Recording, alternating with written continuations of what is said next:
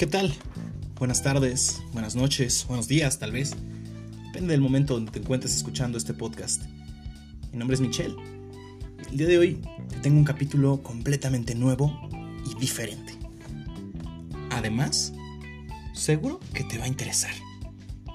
Hoy vamos a hablar de la bioética.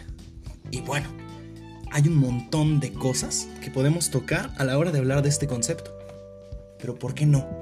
Si vamos a continuar hablando de bioética, ¿por qué no empezar por de qué se trata? Y bueno, ya sé qué estás pensando. Estás pensando, eh, oye, pero ¿la bioética tiene que ver con la ética o con la moral? ¿Qué, qué es la ética? ¿Qué es la moral? Y por tanto, ¿a qué, a, a qué o a quién le compete la bioética? ¿No sería mejor decir biomoral? Y mira, te lo voy a hacer más sencillo. Te lo voy a hacer más papita. Vamos a empezar hablando de moral. Muchas personas lo pueden definir sencillo y yo te lo voy a definir bien fácil. Hablamos de esa, ese conjunto de reglas que te dicen qué es lo correcto y qué es lo incorrecto. Pero ojo, son reglas que se van a, eh, a, generar de manera individual, de manera grupal y que se van a aplicar a los actos de la vida cotidiana de un grupo específico de ciudadanos, de un país, de un estado, vaya, hasta de una familia. Estas normas nos van a guiar como individuos. Por eso eh, lo enfoco entre lo bueno y lo malo, lo correcto y lo incorrecto. Así, cada individuo puede orientar su juicio y sus acciones hacia qué es bueno, qué es malo, qué es correcto, etc. La moral viene a referir a las creencias y prácticas que implican estos juicios que van a seguir, inculcados por la sociedad o por las familias a las que pertenecen. Ahora, pongamos de manifiesto a la ética, que es la manera de ser, ¿ok? La ética en un sentido práctico eh, se vuelve similar, ¿ok? A la, a la moral. Porque si bien nos van, a, nos van a ayudar los dos a la construcción que guía la base o la manera de ser del hombre y la mujer, determina su carácter, su altruismo, sus virtudes y la manera en la que se comportan en sociedad, la ética como ciencia nos va a ayudar a encontrar conocimientos derivados de la investigación de la conducta humana y tratar de regular o de explicar las reglas morales. ¿Ya lo ves un poquito? La moral va a ser una situación correcta o incorrecta individual y colectivamente. Y la ética nos habla de lo bueno y lo malo, así tajante, feo, duro, pero tajante. Por lo tanto, la bioética, que involucra el prefijo bio, necesariamente incluye a la vida, a la biodiversidad.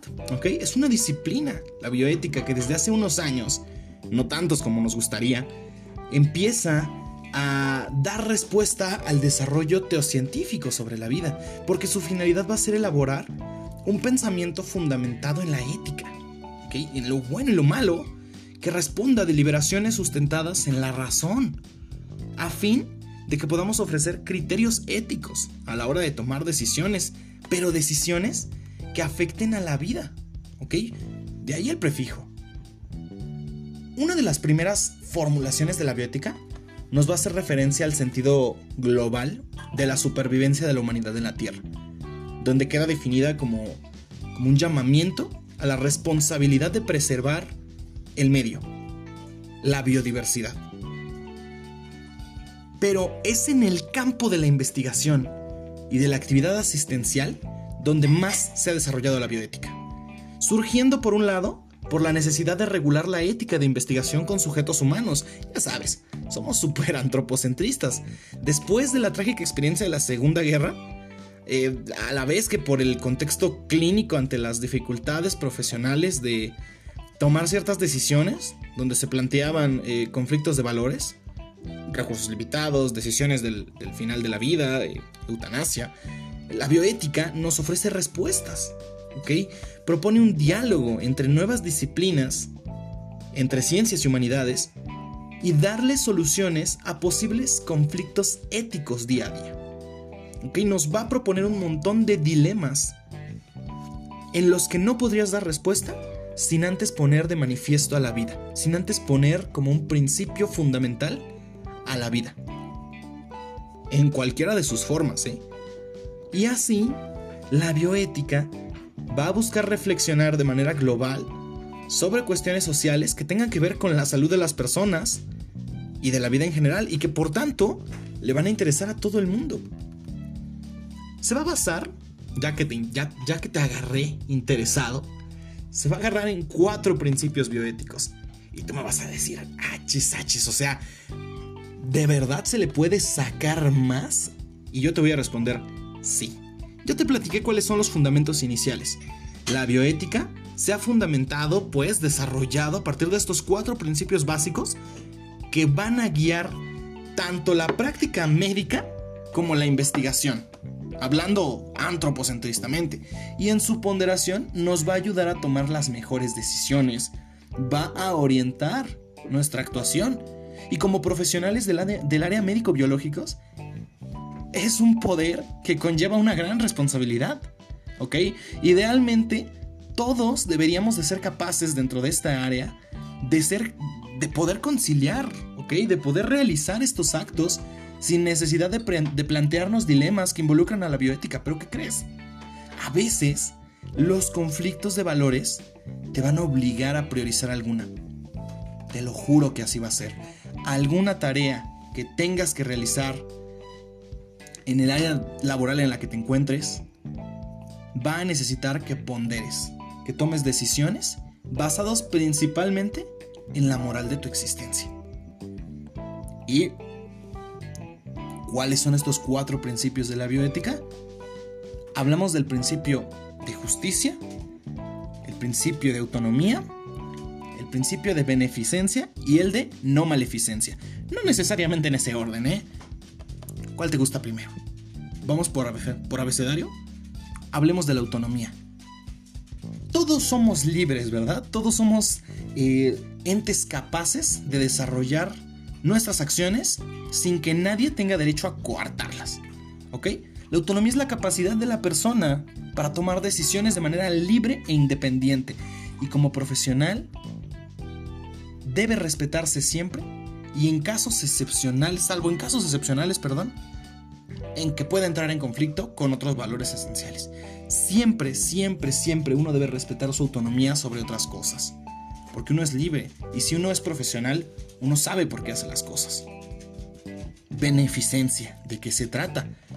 Como profesional, dentro de mi trabajo, tengo que maximizar los beneficios posibles y disminuir los posibles daños, siempre contando con el parecer de la persona en su valoración, o del animalito, o de la vida que está en juego y que afortunado o desafortunadamente, se encuentra en mis manos. No maleficencia. Seguramente alguien te ha dicho, haz el bien sin mirar a quién. Pues más o menos por ahí. También se vale que alguien te diga, no le desees el mal a las personas, no hagas un mal intencionado. Pues con nuestra acción profesional, basado en nuestra moral, no incrementar con nuestra acción el daño que ya sufre alguien, el daño que ya sufre un ente con vida. Dos cositas bien fácil, no lo hagas sufrir más y no le hagas mal intencionadamente. Así de fácil. Y el último, con el que me gustaría que hicieras una reflexión personal, la justicia. Como a veces si somos bien imparciales y está en nuestro en nuestra forma de ser, está en nuestra cultura. Si te dieran a elegir, estás en un tren en movimiento. Mm, no sé en qué siglo te encuentras, pero estás en un tren. Va muy rápido. Y tus dos hermanos, el mayor y el menor, tropiezan, los dos al mismo tiempo. Ambos están colgando de una mano para sostenerse. Alguno de los dos va a caer del tren. ¿Pero qué crees? Uno cayó del lado derecho y otro cayó del lado izquierdo. ¿A cuál salvas?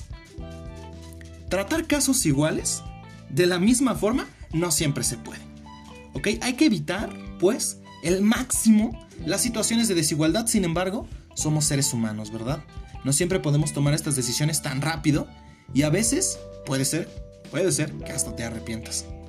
Por eso te pido que tomes un poco eh, de tu tiempo para reflexionar sobre el principio de justicia, porque no siempre tomamos esas mejores decisiones, ¿verdad? Porque no siempre sabemos ser imparciales. Porque casi siempre orientamos nuestras acciones hacia lo que pensamos que más nos conviene. O hacia donde nos dicta nuestro corazón. Y no es malo. Solo dentro del campo laboral del biólogo se va a volver un dilema complicado. Y hasta aquí vamos a dejar el podcast del día de hoy. Yo te agradezco mucho por haberlo escuchado. Deseo que te pases una excelente noche, tarde, mañana. Que te vaya muy bien en tu trabajo, en tu escuela, que te diviertas, que hagas las cosas que te gustan, que vivas un día a la vez. Y aquí nos vemos la próxima semana para seguir hablando de bioética y de estos dilemas morales que seguro te van a interesar. Hasta luego.